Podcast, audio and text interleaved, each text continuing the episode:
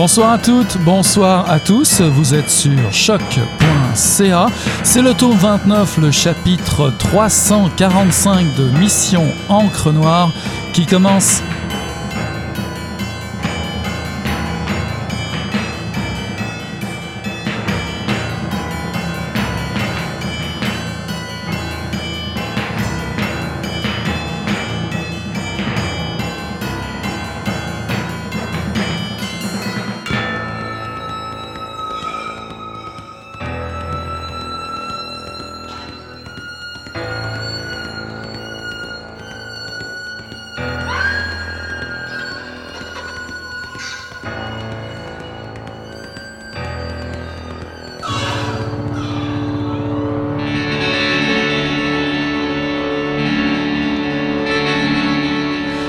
mauvais pauvre est mauvais parce qu'il s'agrippe à sa pauvreté, à ce qui le fait souffrir, à son infériorité, et en même temps, il n'accepte pas de n'avoir rien à échanger.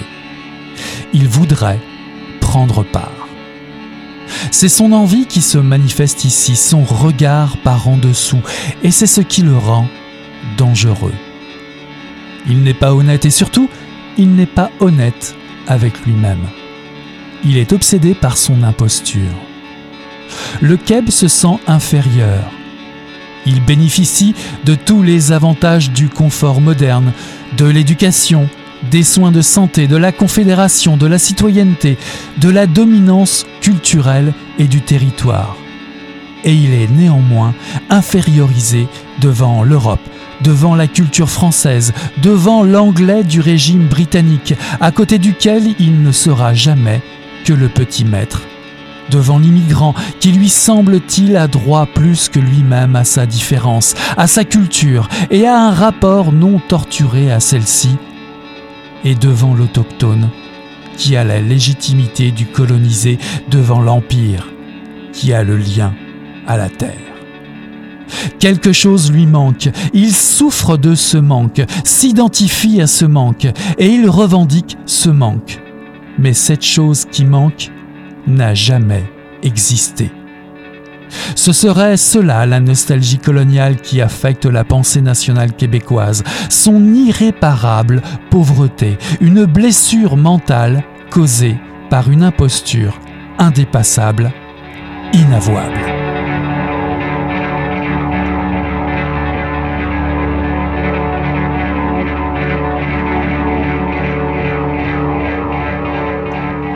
Bonsoir à toutes, bonsoir à tous. Ceci est un extrait de L'œil du maître, figure de l'imaginaire colonial québécois, un essai de Dali Giroux paru en 2020 aux éditions Mémoire d'Encrier. Maître chez nous. Dali Giroux vous propose dans cet essai de prendre conscience que, derrière cette appellation bien connue ici au Québec, une expression énoncée pour la première fois en 1962 et passée depuis dans le langage populaire, se cache un héritage politique et mental plutôt lourd à porter pour toute une génération. Car l'idée force de l'expression souligne l'acquisition d'un territoire national par la force. Cette dette, qui succède des années 1960 à 2000, teinte d'amertume et d'échec l'idée initiale d'une indépendance libératrice et épanouissante en reproduisant au détriment des plus faibles une structure d'État de type colonial. Aujourd'hui se pose plus que jamais de savoir ce qu'est un maître et quelle est l'utilité de cette forme de pouvoir dans un monde qui s'essouffle. Dali Giroux nous offre ici de brillantes pistes de réflexion pour mettre fin à cette exploitation économique et sociale. Dans deux grandes parties, l'autrice s'attache à déconstruire l'idée même du maître chez nous à travers la notion de décolonisation ainsi que de vous inviter à une déambulation passionnante dans l'imaginaire colonial québécois. Sortons ce soir de la demeure du maître Champlain, cessons de dire que nous sommes hydro-québécois, partons enfin à l'aventure ce soir à Mission Encre Noire en compagnie de Dali Giroux. Bonsoir Dali. Bonsoir. Alors vous êtes né à Lévis, vous êtes euh, essayiste, vous enseignez les théories politiques et féministes à l'Université d'Ottawa, vous avez publié chez Mémoire d'Encrier Parler en Amérique, oralité, colonialisme, territoire en 2019. Avant toute chose, j'aimerais donner un coup de chapeau à la belle couverture du livre qui est signé Manuel Mathieu, artiste peintre montréalais d'origine haïtienne, dont on peut voir quelques œuvres actuellement sur le site du Musée des Beaux-Arts de Montréal. Avez-vous à au choix de la couverture euh, ce, tableau s'appelle Le Cri, je crois. C'est ça. Ben, je l'aime beaucoup. Hein. Je suis très, euh, je suis très touchée que que cette œuvre-là euh, puisse, disons, être le visage hein, au, sens fort de l'ouvrage. Ça a été toute une conversation avec avec Rodney Saint-Éloi de Mémoire d'Encrier parce qu'on cherchait une couverture qui frappait, qui disait quelque chose. Puis euh, moi, j'avais eu l'idée de, de cette euh, statue de Johnny McDonald qui avait été euh, peinturée à l'époque et, de, la reproduire donc sur la page couverture. Cette idée un peu iconoclaste de, de remettre en question les pères fondateurs, quoi. Et, et la semaine où on avait discuté de cette possibilité-là, puis je pense que le graphisme le graphiste avait même fait quelques expérimentations. la statue, elle a été jetée par terre elle a été déboulonnée. Ah, Alors euh, Rodney m'appelle puis il dit ben ça sera pas ça sera pas la statue de Johnny McDonald, elle est tombée. Donc euh, euh, c'était assez comique parce qu'on sentait tu sais il y avait il y, y, a, un esprit de, de l'époque quoi qui qui, qui joue là euh, et, et, euh, René a fait un peu de recherche tout ça. Je crois qu'il connaît euh, il connaît l'artiste. Puis quand il est arrivé avec euh, avec ses yeux ses yeux incroyables ce cri ben moi j'ai été tout de suite super charmée là alors ce nouvel essai est, est paru aux éditions Mémoire d'Encrier, comporte deux grandes parties, euh, une plus politique et l'autre qui expose des récits euh, plus personnels qui viennent euh, illustrer la première. Euh, c'était, ces textes ont-ils été composés à plusieurs moments différents et, et sont-ils inédits? Ils sont inédits, sauf pour les deux notules constitutionnelles qui ont été revues, mais qui avaient paru à différents titres dans des revues. mais sinon, ce texte-là, je l'ai écrit d'un coup entre entre janvier de cette année et mai. Euh, ça a commencé avec euh, bon euh, le, premier chapitre sur le maître chez nous que j'avais préparé pour une conférence à l'IRIS qui, était sous le titre justement maître maître chez nous au 21e siècle ou quelque chose comme ça. J'interrogeais cette ce, ce, slogan québécois de maître chez nous puis comment on pouvait le revisiter puis le renouveler. Et je m'étais lancée puis ça a comme suscité dans le fond ce, ce, désir de, de, de, de, tirer sur le fil de maître chez nous puis vraiment de, de faire l'effort de, de, creuser euh, non seulement au plan historique, euh, bien que si, mais aussi au plan imaginaire. Et de fil en aiguille, ben, j'ai eu l'impression de, de faire une archéologie, quoi, parce que je suis partie d'une actualité, puis d'une histoire pour euh, euh, descendre, dans le fond, dans un imaginaire, dans un langage, incluant donc une dimension auto-ethnographique, si on veut, parce que je fouille aussi dans mes souvenirs, dans, dans les archives familiales, pour essayer de, de voir comment cet imaginaire du maître chez nous, il, il est pas, euh, il est pas abstrait, il est pas euh, hors de nous, mais il s'incarne dans des, dans des réalités, dans des manières de penser, dans des souvenirs, dans des, euh, dans des attitudes finalement qui sont pas simplement idiosyncrasiques, mais qu'on qu'on en partage, qui fait la culture, quoi. Et, c'était ça le livre, ça a été descendre dans les sous-bassements de, de cette culture qui est la mienne pour pour en faire un examen critique, mais un examen que je pense aussi euh, quelque part amoureux. Alors justement, dans cette première partie, vous nous exposez la situation inédite québécoise dans l'histoire des, des, Amériques. Pourquoi est-elle si particulière, euh, cette expérience québécoise? Bien, c'est toute cette... Euh, cette euh, situation étrange où euh, euh, la, population, disons, de la vallée du Saint-Laurent est passée sous l'emprise d'abord du colonisateur français, ensuite du colonisateur anglais. Donc, il y a eu, c'est pas, c'est pas unique, c'est pas unique au monde monde. Hein. Je pense à l'Afrique notamment, où il y a plusieurs pays qui ont passé de d'un colonisateur à l'autre. évidemment, ce qui est spécifique au cas du Québec, c'est que il n'y avait pas de gens d'origine européenne avant l'arrivée des Français, mais donc ce transfert, si on veut, de couronne entre la France et l'Angleterre a fait en sorte qu'il y a une, population résiduelle dans la vallée du Saint-Laurent qui avait été amenée là pour des fins de colonisation, qui a été en quelque sorte euh, euh, euh, ben, qui est resté là et, qui a été, si on veut, transféré aux colonisateurs britanniques dans, les suites du traité de Paris, au même titre là, que, que les chevreuils ou que les épinettes. Donc, il y a, y a et, et, et les Québécois contemporains qui sont issus de ce régime français, ils ont une filiation particulière et une mémoire qui est particulière aussi. Bon, il y a tout ce, récit euh, nationaliste dominant que, que, que, je reprends puis que je fouille, selon lequel, euh, dans le fond, le passage du régime français au régime anglais a été une colonisation euh, euh des, des, francophones qui étaient dans la vallée du Saint-Laurent, euh, euh, d'une part, mais d'autre part, il y a, il y a aussi, et c'est ce que moi je veux mettre en lumière et que je trouve particulier, c'est qu'on se revendique de cette couronne française comme si quelque chose nous avait été enlevé. Or, la France, elle est partie de, la vallée du Saint-Laurent en 1960 pour jamais, pour ne jamais y revenir. Elle n'est pas restée la France. Et moi, ce que je dis, c'est que les Québécois euh, euh, qui héritent, disons, ou qui, descendent de cette population euh, requise pour les fins de la colonisation française puis anglaise, ben, elle n'est pas française. Elle, elle ne l'est plus depuis 1760. Et pourtant, le Québec contemporain s'est constitué dans l'espèce d'idée euh, d'une reprise de cette euh, de cet euh, impérium sur le territoire qui va se manifester très concrètement dans des dans des gestes politiques donc de, de, maîtrise chez soi à partir des années 60 dans la conquête du Nord, dans toute l'édification de, de, de l'empire hydroélectrique québécois et et, et, et, etc. Et donc, ce, qui est, très paradoxal, c'est cette histoire de peuple colonisé que, que, l'on s'est raconté, qui est en partie vraie, euh, avec les, les, complications qu'on doit qu'on doit ajouter mais il se constitue en même temps, il se libère en accédant au statut de colonisateur en se servant des outils euh, de la Constitution euh, britanno-canadienne.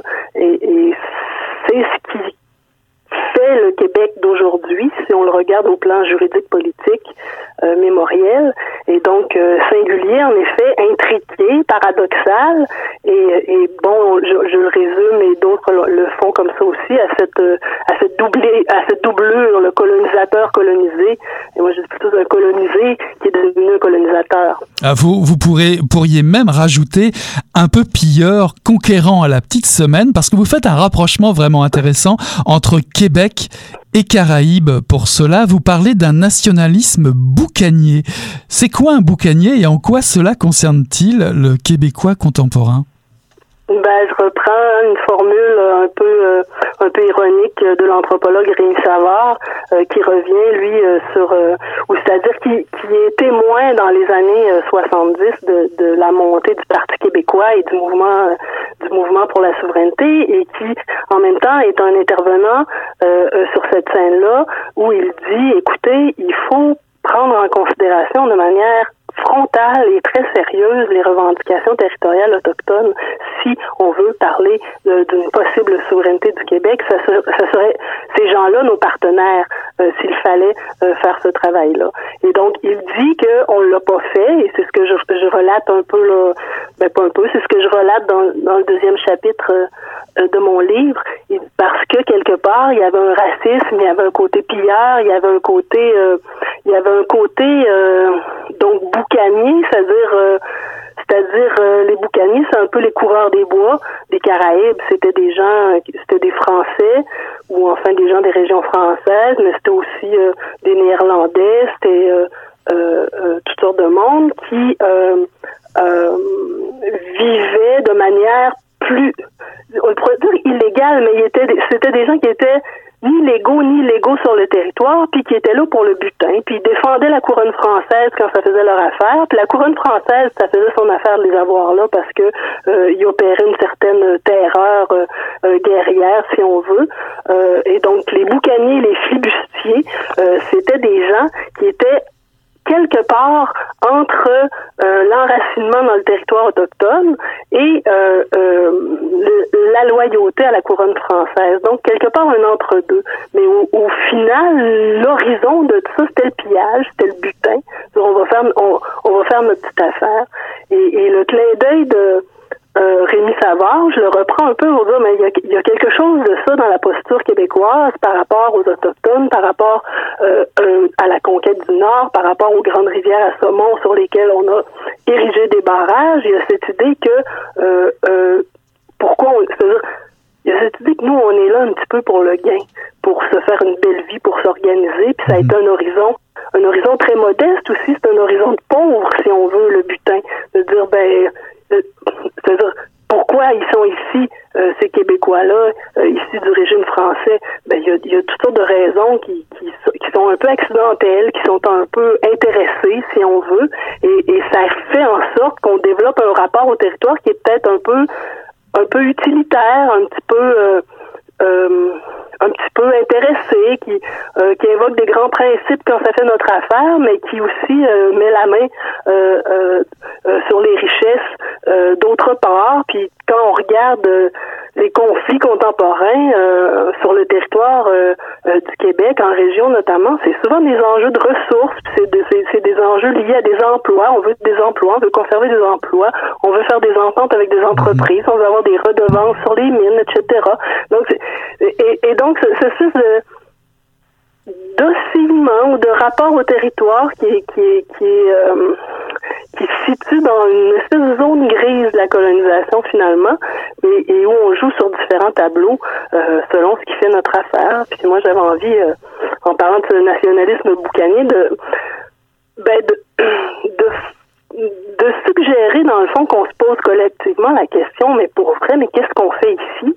Puis puis qu'est-ce qu'on veut accomplir dans le fond euh, autre que euh, justement de, de brancher nos maisons euh, sur une ligne électrique, euh, de se regarder à la télévision, puis de s'acheter des voitures, puis d'aller prendre les vacances dans le sud. Tu sais, qu'est-ce qu'on fait là? Ouais, ouais.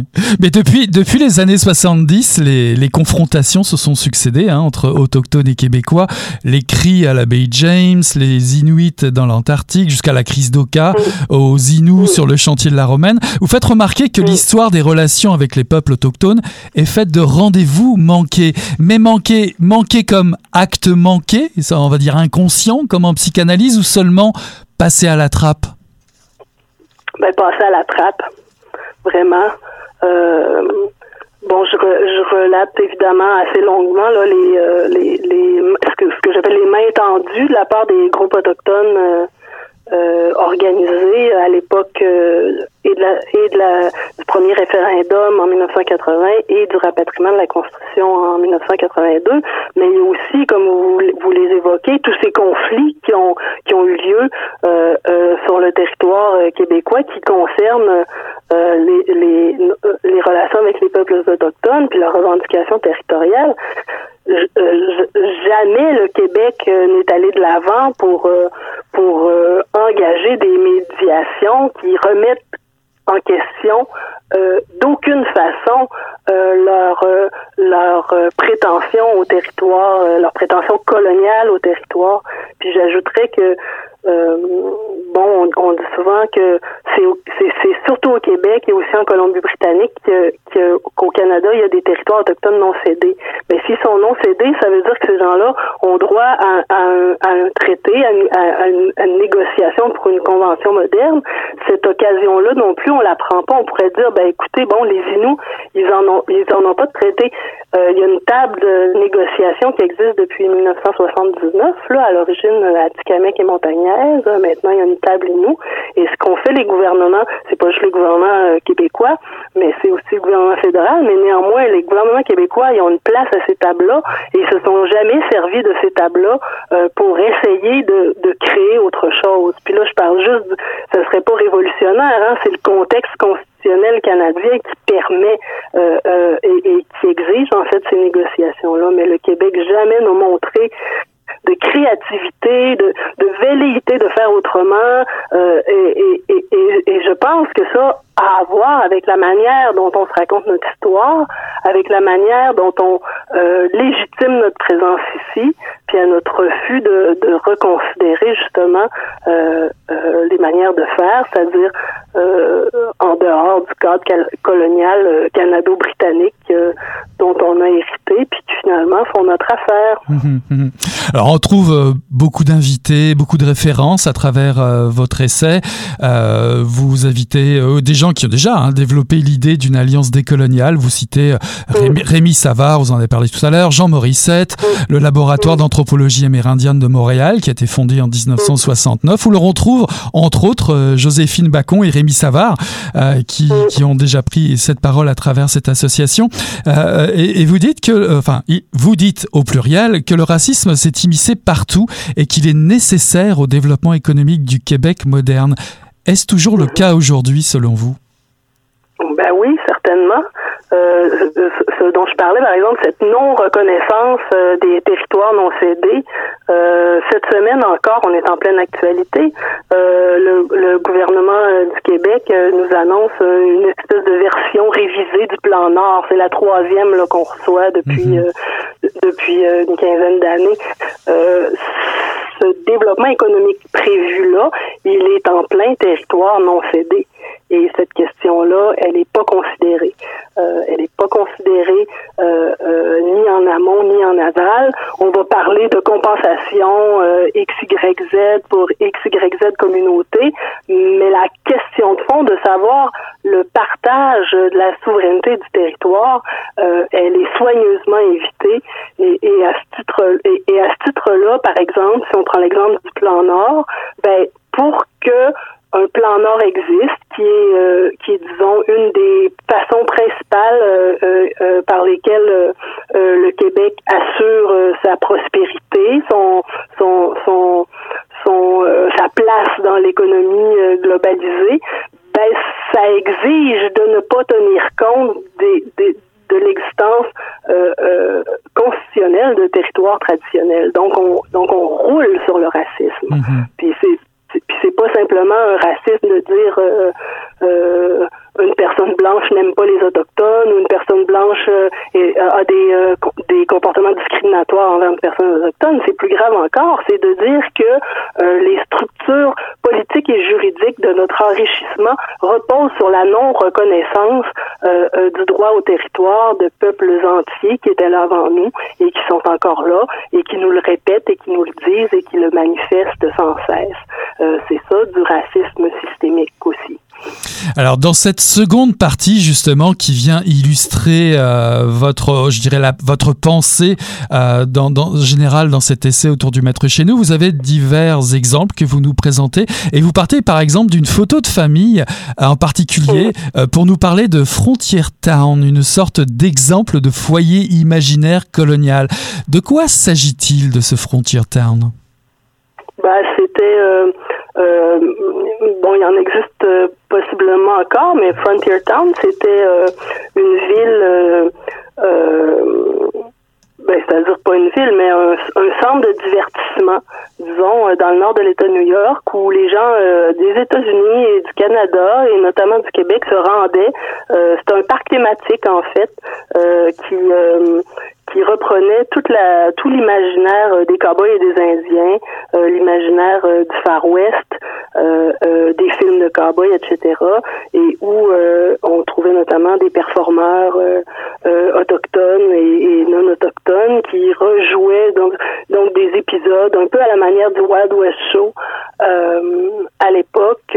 donc les jeux d'adresse, le le, village cowboy, euh, les, chevaux, les, les, les carrioles, les, les, les vols de banque, les, tout cet imaginaire euh, euh vraiment western, si on veut, des années bon qui s'élabore au 19e siècle finalement, puis qui fait partie, c'est l'imaginaire, c'est l'imaginaire colonial américain, c'est l'imaginaire de la frontière. Et ce parc thématique-là, ben, mes grands-parents avec leurs quatre enfants l'avaient visité dans les années 60, et moi j'ai retrouvé des photos de, de ce voyage-là, toute une série de photographies qui étaient montées là, sur des carrousels de diapositives dans lesquelles on, on voit apparaître ce village-là. Et cette photo-là, qui est dans le livre en particulier, euh, où on voit mon oncle qui a 5 ans, qui tient un petit fusil, il est photographié avec euh, euh, un des performeurs autochtones qui était sur le site, qui travaillait là. Et donc, donc, dans cet esprit d'une généalogie, d'une archéologie de, de, de l'univers, de l'imaginaire colonial, mais ben, j'ai cherché à savoir qui il était cet homme et je l'ai retrouvé ainsi que sa fille et leur histoire un peu. Puis j'ai essayé de dégager dans le fond, euh, dans ce chapitre-là du livre, à partir, interpréter à partir de la, photographie cette, euh, cette histoire d'une rencontre qui n'a pas lieu entre entre la, cette famille autochtone de performeurs qui vivait à Frontier Town et ma famille euh, maternelle qui était là en visite en vacances. Puis j'essaie de j'essaie de voir finalement comment c'est quoi la structure, euh, la sensibilité, puis la logique qui fait en sorte que qu'on se maintient dans cette non-rencontre et dans ce regard colonial euh, euh, sur les Autochtones. Alors, il y a une expérience que vous nous faites partager également et une expérience qui sera marquante pour vous.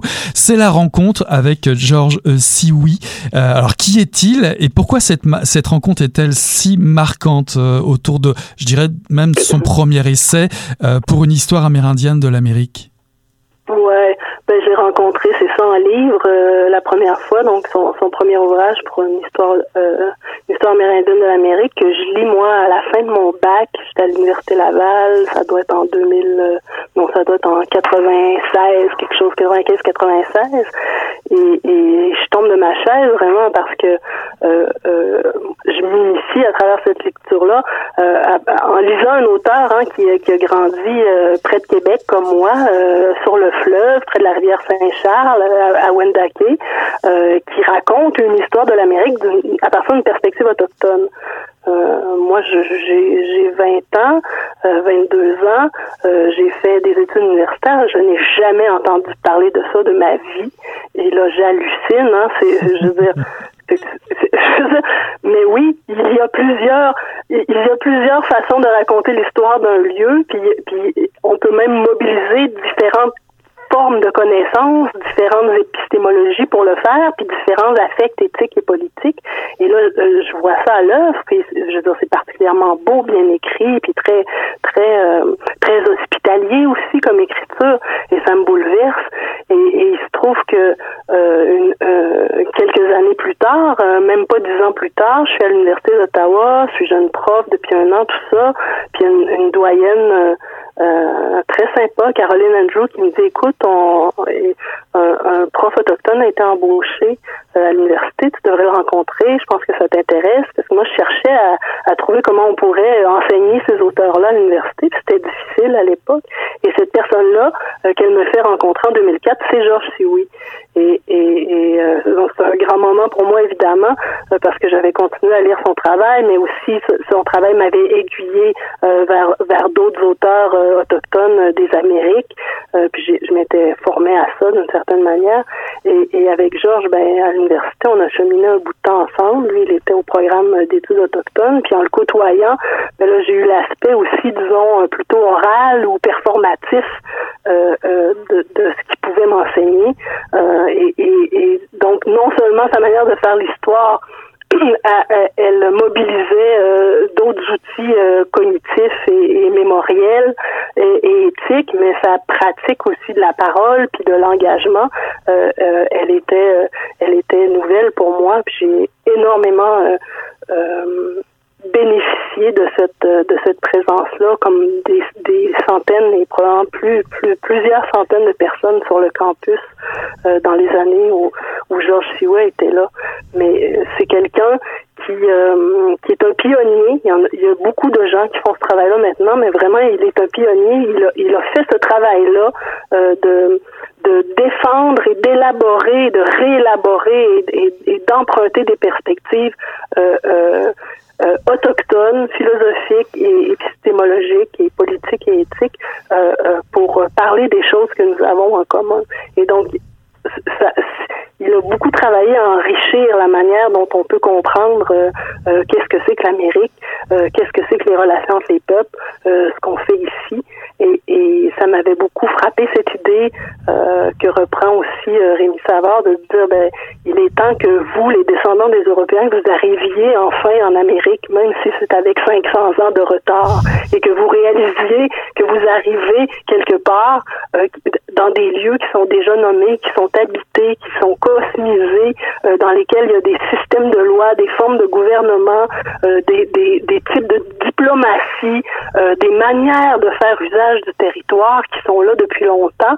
Et, et, et, et, et ce que je dis, ben, on est prêt, on est toujours prêt à vous accueillir, mais arriver à un moment donné. Et, moi, ça, ça, m'a énormément interpellé. Puis c'est aussi comme ça, ça m'a ça nourri aussi parce que euh, euh, je, je sais pas, je pense qu'il y a beaucoup de gens qui sont dans, dans, dans, cet état-là que la civilisation euh, qu'on a apportée ici, elle, elle, s'essouffle puis elle, elle, nous fait pas rêver aussi.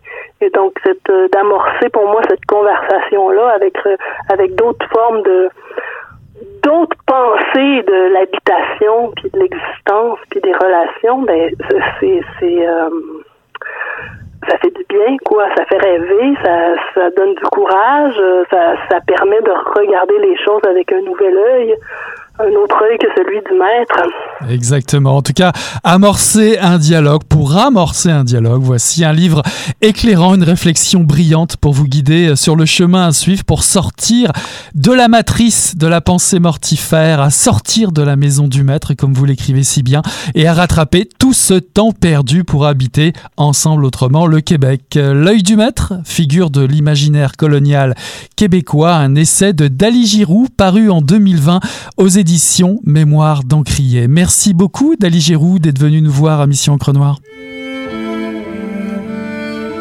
Les animaux connaissent les limites du camp mieux que les enfants. Ils discernent ses frontières invisibles et marchent sur ses contours comme des funambules. Si bien que des tracés fins se sont gravés autour du ravin, au fil des passages des cerfs, des renards, des serpents et des coyotes ornières que personne d'autre que méthode ne remarque, mais par lesquelles elle se sent bien plus protégée que par les vigiles. Avec le temps, elle a appris à approcher les animaux, à les comprendre. Elle a maintenant son corbeau, son raton laveur, son tamia et même son castor qu'elle considère comme ses amis. Elle était là lorsque la ratonne a donné au monde sa première portée. Elle a pleuré avec elle quand cinq de ses six rejetons sont tour à tour morts de faim, de froid ou de l'appétit des grands-ducs. Certaines vies n'ont que quelques jours pour se déployer, et certaines fratries sont destinées à concentrer toute leur bonne fortune dans un seul des leurs. Ça, méthode est bien placée pour le savoir, et comme les animaux, elle a accepté cet état de fait. Elle ne s'apitoie pas longtemps sur les morts et célèbre ce qui reste.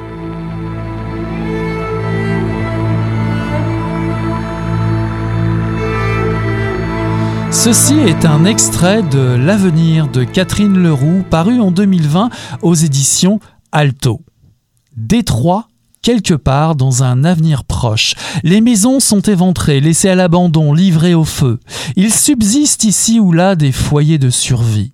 S'alimenter est toute une épreuve pour les communautés qui ne sont pas encore agressées ou raquettées par les brigands, les hordes de pilleurs et autres junkies menaçant les caracros. C'est dans cette atmosphère que Gloria s'installe dans la maison de sa fille Judith, décédée mystérieusement. Cassandra et Mathilda, ses petites filles, sont introuvables depuis ce jour terrible. Gloria part à leur recherche. Pour l'aider dans sa quête, elle va se lier d'amitié avec une communauté dont l'épicentre se situe dans une résidence victorienne majestueuse. La maison est une serre à paliers multiples et permet de fournir en légumes frais. La nef de Fort Détroit, c'est le parc de la Rouge, à une demi-heure de chez Gloria, un endroit complexe où vibre une rivière qu'on ne voit jamais, que la rumeur suppose abriter des maniaques de tout acabit et une horde d'enfants qui règnent dans les arbres sur le royaume de la Rouge. C'est au cœur de ce nid de liberté que Gloria va orienter son enquête.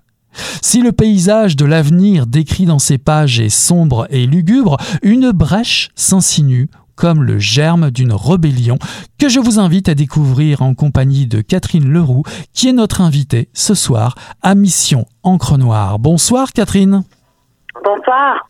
Merci de me recevoir. Vous avez publié votre premier roman en 2011, La marche en forêt, qui était finaliste du prix des libraires du Québec. Le mur mitoyen, deux ans plus tard, qui était lauréat du prix France-Québec, sa version anglaise, pour le prix Giller. En 2015, Madame Victoria, qui a remporté le prix Adrienne Choquette. Et vous avez signé plusieurs traductions, dont celle de Nous qui n'étions rien de Madeleine Tienne, qui a reçu un prix du gouverneur général. Ce livre, vous le dédicacez à vos enfants, puis deux citations euh, l'introduisent, une de Evelyne de la Chenelière qui rappelle qu'on ne peut rien rattraper du temps qui passe, et une autre de Leonard Cohen, euh, I've seen the future, brother, it's murder, tout aussi sombre. Euh, qu'est-ce qui vous a donné l'envie justement d'introduire ce livre d'une telle manière? Qu'est-ce qui vous a donné l'envie d'écrire euh, ce livre qui, à proprement parler, se situe sur la crainte d'un avenir plutôt inquiétant à laisser en héritage à vos enfants? Ben, je pense que comme comme tout le monde, et pas uniquement les parents, mais peut-être les parents d'une façon plus particulière ou aiguë, euh, je, je m'inquiète du futur, je m'inquiète de l'avenir, euh, notamment euh, en ce qui a trait au, au, changement climatique et, et, à la pollution et de manière générale à, au monde qu'on va laisser à nos enfants, ce, monde qui, qui va pas si bien. Euh, donc, ça a été une façon pour moi d'explorer ces réflexions-là, ces inquiétudes-là, ces, choses qui m'empêchaient de dormir. Euh, mais vous l'avez bien souligné, il y a, y a autre chose. Ce n'est pas qu'une question de regarder vers l'avenir. Pour moi, il y avait il y avait d'autres obsessions temporelles, si je peux dire, qui étaient qui étaient euh, à, au départ de ce livre-là ou qui me hantaient au moment où je, je, je, commençais à le concevoir. Et cette notion du temps qui passe, cette, c'est un peu euh, c'est un peu étrange euh, à la mi-trentaine de, commencer à se rebeller contre le temps qui passe alors que c'est censé être pas mal acquis euh, trois décennies après notre naissance que ben le temps passe et on ne peut pas remonter le temps on peut pas rattraper les choses qui ont passé mais je sais pas si c'est le fait de de vieillir un peu ou de euh, de, de, sentir que le temps s'accélère comme tout le monde le sent au début de l'âge adulte ou de voir des enfants euh, euh, grandir si vite près de moi. Mais j'ai ressenti une espèce de, ça, une espèce de, de, de révolte envers cet état de notre, cet état de fait de notre condition humaine. Euh, et il y, a, y a tout ça aussi qui est en filigrane euh, dans, dans, le dans le roman L'avenir. Donc, ce n'est pas qu'un regard posé sur ce qui s'est passé, c'est aussi un regard sur l'histoire. Dans ce cas-ci, une histoire à moitié inventée d'une ville fictive qui s'appelle Fort Détroit. Euh, et, et, toute une réflexion sur comment concevoir le temps, parce qu'il n'y a pas que des conceptions linéaires du temps, il y en a qui sont circulaires, il y a des temps en spirale, euh, et donc c'est peut-être pas la chose qui est plus mise de l'avant par le roman, mais ça, ça, ça certainement orienté mon écriture et mes réflexions. Mhm. Alors nous sommes à Détroit, euh, vous l'avez souligné, une ville américaine, dans une portion justement francophone, parce qu'on vous parlait du temps, mais on va parler de la langue, bien entendu, qui occupe une place prépondérante dans ce roman. Alors c'est surprenant, euh, pourquoi le choix de ce lieu et et je ne savais pas d'ailleurs qu'il existait une communauté si élargie à Fort-Détroit, ou est-ce simplement, hmm, je dirais, euh, une façon d'amener justement le thème de la langue dans, dans ce roman?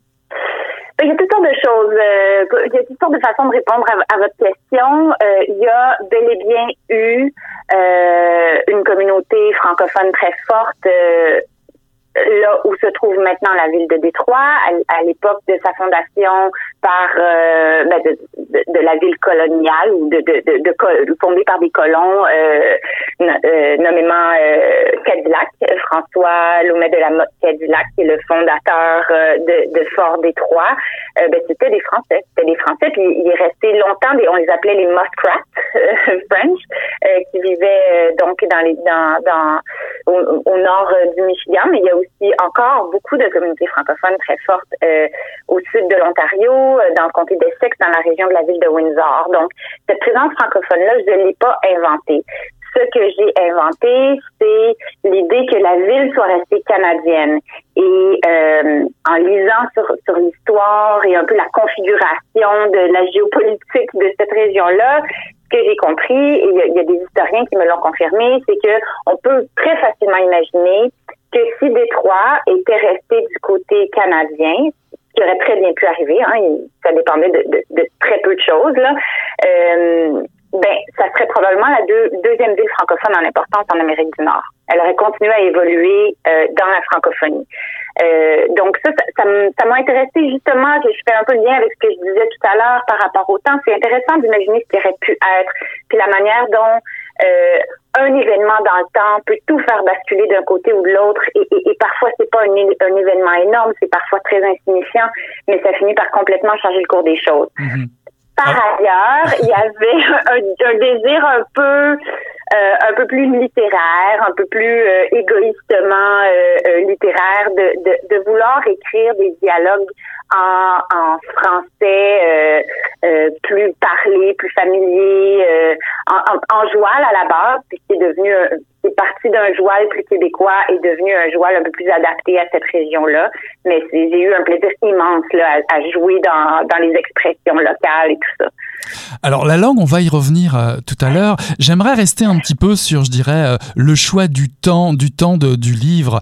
Euh, réinventer un monde en modifiant le passé, puisqu'on peut dire que c'est un peu votre démarche. Ça s'appelle une uchronie. Mhm. Mais il y a plusieurs parties mhm. dans, dans, dans ce livre-là. Est-ce vraiment une uchronie ou avez-vous joué sur différents styles tels, je dirais, une dystopie, une dystopie dans le sens société, une société futuriste, chaotique, qui prive ses citoyens de liberté, ou serait-ce encore peut-être parfois euh, aller une utopie. Euh, c'est ce qui est défini comme un pays imaginaire, organisé de façon harmonieuse, où tout serait parfait. Est-ce que vous jouez sur les différents styles tout au long de, ce roman? J'aimerais ça vous dire que j'ai imaginé une dystopie euh, pour cette version fictive de la ville de Détroit, mais la réalité, c'est que j'ai pas inventé tant que ça. Je sais pas si euh, si il y en a parmi les auditeurs qui ont déjà visité Détroit euh, ou qui connaissent un peu l'histoire euh, des, des, dernières décennies à Détroit, mais euh, j'ai pas exagéré tant que ça. Il y a des quartiers entiers qui ont été laissés à l'abandon. Cette ville-là a été désertée par les personnes qui possédaient le, le, le pouvoir, qui possédaient le capital. Euh, bon, il y a plusieurs interprétations euh, ou explications à cette désertion-là. Il y a des explications économiques, euh, euh mais moi je pense qu'il y a une explication sociale aussi. Donc c'est une ville où il y a eu euh, une rébellion, où il y a eu ce qu'on appelle des émeutes, un peu semblable à ce qu'on connaît aujourd'hui avec Black Lives Matter. Mm-hmm. C'était les, les, les Noirs qui étaient tellement écrasés, tellement oppressés, qui, euh, qui se sont soulevés à un moment donné et, euh, et euh, l'élite blanche ne leur a pas pardonné ça et ils ont quitté et ils sont partis. Il y a véritablement aujourd'hui des, des, des, initiatives d'agriculture urbaine euh, à l'intérieur de la ville de Détroit. Ils ont récupéré des terrains abandonnés, des lots abandonnés pour en faire des fermes. Pourquoi? Parce que pendant plus d'une décennie, il n'y avait pas une seule épicerie à l'intérieur de cette immense ville. C'est une ville qui est très, très, très étendue. Elle n'est pas en hauteur, elle est beaucoup en, à l'horizontale. Il n'y avait pas d'épicerie, il y avait juste des, des dépanneurs, euh, des stations-service, puis euh, des magasins d'alcool. C'était tout. Donc, les gens n'ont pas eu le choix pour se nourrir, pour se nourrir convenablement, de prendre des choses en main. Euh, donc, il y a beaucoup de choses là-dedans qui paraissent un peu invraisemblables et effectivement relever de la dystopie euh, ou de l'utopie parce qu'il y, y, a des beaux, il y a des belles choses aussi qui se passent là, dans, dans cette ville-là. Euh, mais en réalité, euh, c'est assez proche des faits. Alors vous nous présentez euh, différentes communautés, euh, notamment des, des, communautés assez pauvres qui sont euh, laissées à elles-mêmes. Et justement, justement, parlant du langage, le français, quasiment une langue morte dans, dans, votre, dans votre livre, bah, cette langue, ou ces langues sont celles de la minorité francophone. Alors pourquoi? Est-ce un hommage à une langue euh, finalement ou à des langues? Bah, finalement dont les richesses se révèlent beaucoup plus étoffées par rapport au décor où vous plantez ces personnages serais pas que c'est une langue morte. Je pense que c'est une langue qui a évolué à sa façon, de la même façon que le français des maritimes, le français du Québec ou le français des prairies a évolué à sa façon, euh, en fonction de sa communauté, en fonction des réalités locales, euh, en fonction de toutes les espèces de petits, euh, petits euh, que la langue prend, euh, dépendamment d'où on se trouve dans le monde. mais non, moi je la, je la, perçois comme très vivante, euh, euh, un peu une langue qui, qui, se retrouve à être la conservatrice d'expressions très très anciennes, très archaïques. Euh, pourquoi cette langue? Ben parce que au départ, comme je, je, je évoqué tout à l'heure, euh, je, les faisais parler comme comme moi je parle, comme ma famille parle, comme les gens autour de moi ici euh, à Montréal parlent. Euh, c'était amusant. J'aime bien écrire dans une dans une langue plus orale. Euh, mais rapidement, je, me suis dit que ça collait pas, que ça correspondait pas parce qu'on parle pas le français partout pareil au Canada. Euh, donc, je me suis mis, moi, j'avais vécu plus dans la région de Toronto. Je connaissais des gens d'Ottawa. Euh, mes grands-parents venaient de la région de, de, bon, de, l'Ontario, mais plus, plus de l'Est. Donc, j'ai puisé dans ce que je connaissais des expressions que j'avais entendues chez ces gens-là.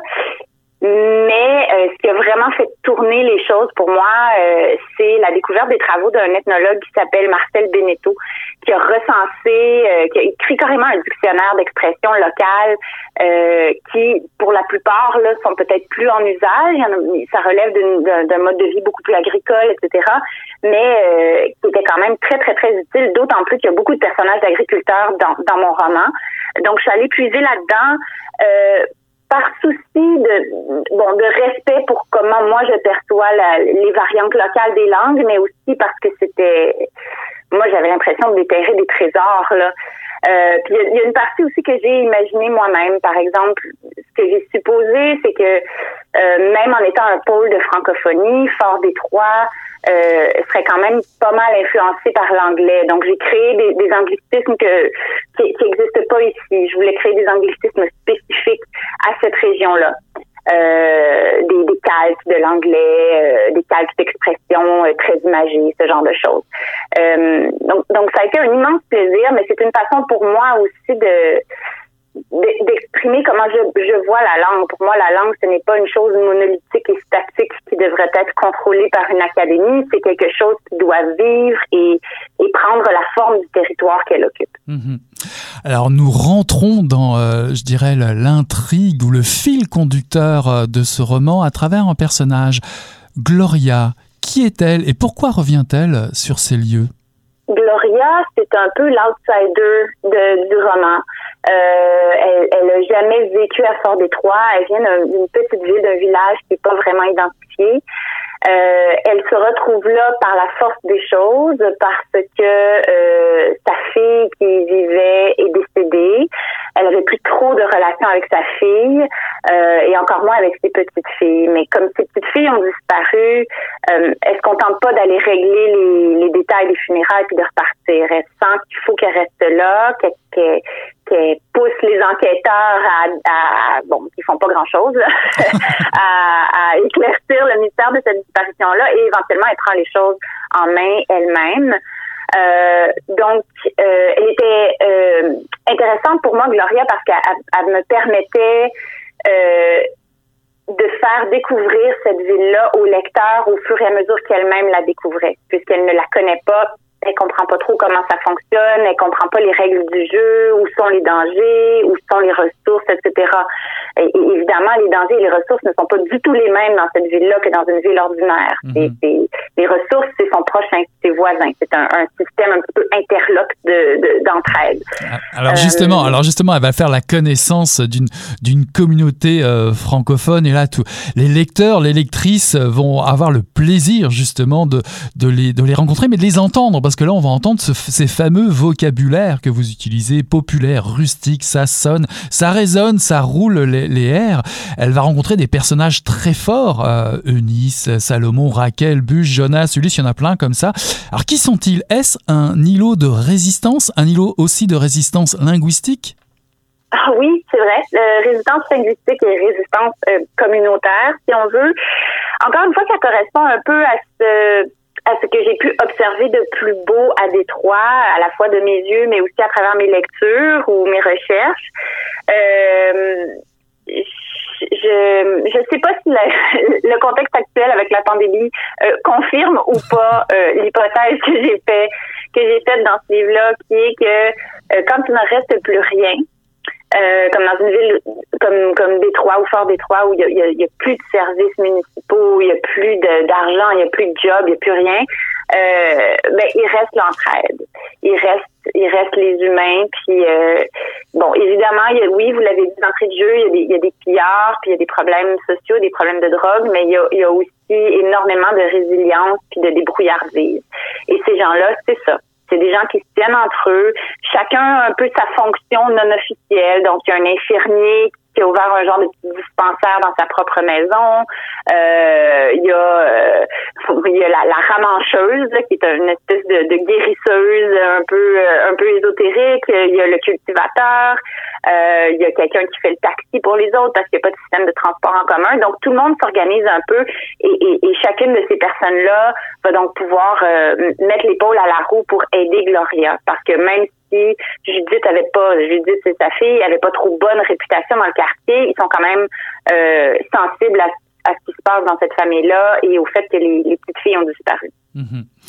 Alors évidemment, euh, incontournable, euh, les lecteurs et les lectrices vont aussi découvrir une tribu, les enfants perdus du parc de la Rouge. Ce parc de la Rouge qui est quasiment une sorte de pays imaginaire qu'on découvre quasiment au milieu quasiment du livre. Ce parc de la Rouge, serait-ce un peu votre, allez disons-le, votre Neverland, un côté un petit peu Peter Pan? Merci de faire le lien avec Peter Pan parce que souvent quand je, je parle de mon roman, on fait beaucoup euh, le comparatif avec euh, Lord of the Flies, avec Sa Majesté les mouches. Mhm. Donc, c'est justement un univers très dystopique là où les enfants laissés à eux-mêmes s'entretuent. Là. Euh, et c'est pas du tout comme ça que j'ai choisi de d'imaginer ce que ce que ferait et comment s'organiseraient des enfants euh, qui n'ont pas de supervision adulte. donc oui, j'ai beaucoup plus pensé à Peter Pan et aux enfants perdus qu'à autre chose. C'est donc des enfants qui, ont été laissés à eux-mêmes ou laissés pour compte, euh, abandonnés par le, système. Euh, on peut imaginer un monde où il n'y a pas vraiment de DPJ ou quoi que ce soit d'équivalent. Donc, euh, les enfants qui viennent de familles éclatées, brisées, de parents décédés ou disparus, ont nulle part où aller et un peu dans le roman, je le dis comme si il y avait une espèce de, pôle magnétique invisible qui attire les enfants perdus vers cet endroit-là. Ils se retrouvent tous un peu par hasard ou par, par oui dire dans ce parc-là qui, euh, soit dit en passant, existe vraiment. L'endroit que je décris, je l'ai vu de mes yeux. on peut imaginer, c'est, à peu près grand comme le Mont-Royal à Montréal, donc il y a beaucoup. C'est très boisé et très peu fréquenté, donc il y a moyen de se cacher là. Euh, peut-être pas de vivre très confortablement, mais c'est ça. Leur vie n'est pas confortable. Il y a un campement de fortune. Euh, c'est des glaneurs. Ils, ils, ils pillent des maisons abandonnées pour trouver des conserves, des trucs à manger. Euh, et ils s'organisent entre eux euh, une vie euh, qui est faite à moitié d'imagination, de jeu et de tendresse et à moitié euh, de violence et de loi du plus fort. Mhm. Bah justement, on a vraiment l'impression, en tout cas moi je l'ai ressenti, que vous avez pris vraiment du plaisir dans cette partie-là. Une partie qui, qui est introduite avec une citation, ce n'est pas par hasard j'imagine, de Benoît Jutras évidemment, euh, puisqu'on rentre dans une espèce de théâtre magique, euh, merveilleux et implacable, il faut le, le, préciser comme vous le dites tout, tout de suite. Alors il y a plusieurs personnages, des, Méthode, Lego, Vlim, Adidas. Alors, comment déjà expliquez-nous comment les noms se choisissent, les noms, comment les enfants se choisissent leurs noms entre eux, puisqu'ils vivent selon une certaine hiérarchie, ils vivent cachés dans, dans les arbres. Et effectivement, nous sommes quand même dans une sorte de conte cruel. Euh, ont-ils perdu leur enfance? Oui et non. S'ils l'avaient complètement perdu, ils mourraient. Parce que je pense que ces enfants-là, c'est par imagination et par inconscience qu'ils restent en vie. C'est tout simplement ça. En même temps, c'est sûr qu'être laissés à eux-mêmes, ça les oblige à devenir de, petits adultes, un peu, un peu des petits monstres, petites euh, des espèces de créatures sauvages, absolument non domestiquées, qui refusent tout ce qui vient du monde adulte, tous les dogmes, toutes les règles. Euh, ils se créent leurs propres règles eux-mêmes et oui, ils se rebaptisent en arrivant là. Personne ne garde son ancien nom. Ce sont pas tous les surnoms qui sont expliqués, euh, mais il y en a un qui est expliqué d'entrée de jeu. Donc, c'est un bon exemple pour expliquer comment ça fonctionne à cet endroit-là. Il y a un petit garçon qui arrive. C'est la première fois qu'il vient. Il demande un petit peu asile euh, aux autres enfants. Et il arrive avec une montre au poignet. C'est la montre de son père. Mais euh, dans, dans, dans le ravin, c'est comme ça qu'ils appellent leur lieu de vie, dans le ravin, mais le temps n'existe pas parce que le temps, ça fait partie des concepts euh, imposés par le monde des adultes. Alors, la première chose qu'on fait, c'est qu'on lui enlève sa montre et qu'on la détruit. Et lui, il n'est pas capable d'accepter ça. Il pleure, il fait une crise de nerfs. Euh, et le lendemain, ben, son nom, c'est Tic-Tac. C'est comme ça que ça commence. Oui, même. J'aurais une dernière question parce qu'il y a aussi euh, dans, dans, dans, ce formidable roman, je dirais, un personnage très important, c'est celui de la nature. La nature est présente partout dans le livre, sauvage, résistante, secrète, secrète comme, comme les rivières cachées, mortelles, empoisonnées, résilientes, magiques. Il y en a, il y en a pour tous les goûts euh, de, de cette nature qui explose dans, dans, dans ce livre. Est-ce là aussi un, un, un, langage, une grammaire qu'il nous faudra euh, réapprendre à, à comprendre et à utiliser euh, J'aurais pas pu euh, mieux le formuler, honnêtement. C'est tout à fait ça. Il y a une grammaire et, et, vraiment, je, me suis attardée dans vraiment à parler de la nature, non seulement comme quelque chose euh, qu'on peut regarder, parce que c'est souvent comme ça, surtout moi, citadine, tu sais, la nature, c'est quelque chose qu'on admire, mais qui est très extérieur à nous. Mais, mais là-dedans, je voulais que mes personnages soient vraiment plongés dedans, qu'ils la sentent, qu'ils la goûtent, euh, qu'ils la, qu'ils la subissent, qu'ils pas tant qu'ils agissent dessus, qu'ils se laissent agir par la nature et il y a une, un, un, un, langage. Euh, la nature est quelque chose qu'on entend. Il y a un langage de la nature, il y a un propos, il y a, des, il y a une voix de la nature.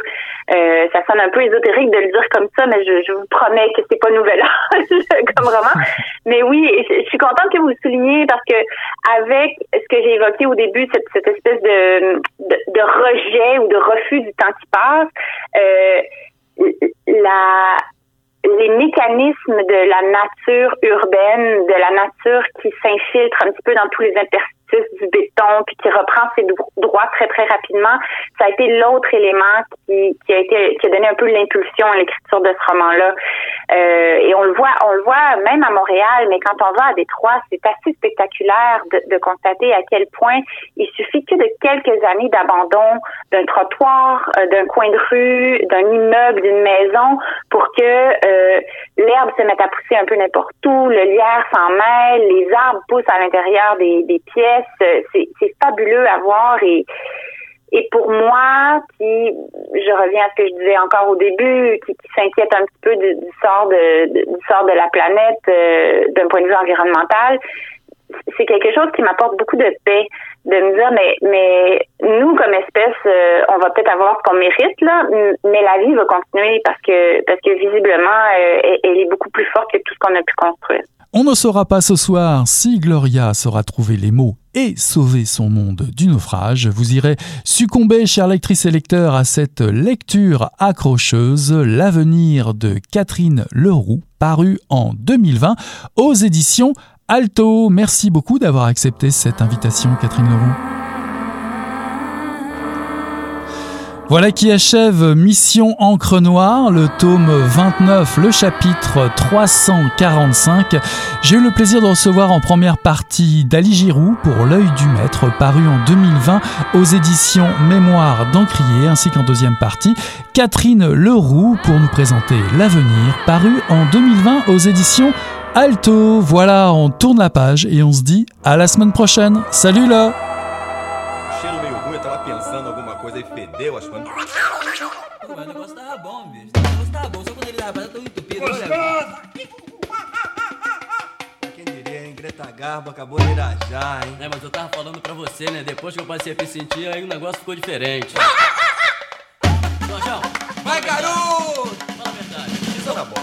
Não, nem a cerveja que eu não sei. Ô, Ciro, tira a mão do meu bolso. Agora um arame, um arame ia pegar dentro, ia pegar um gordurame depois, um arame não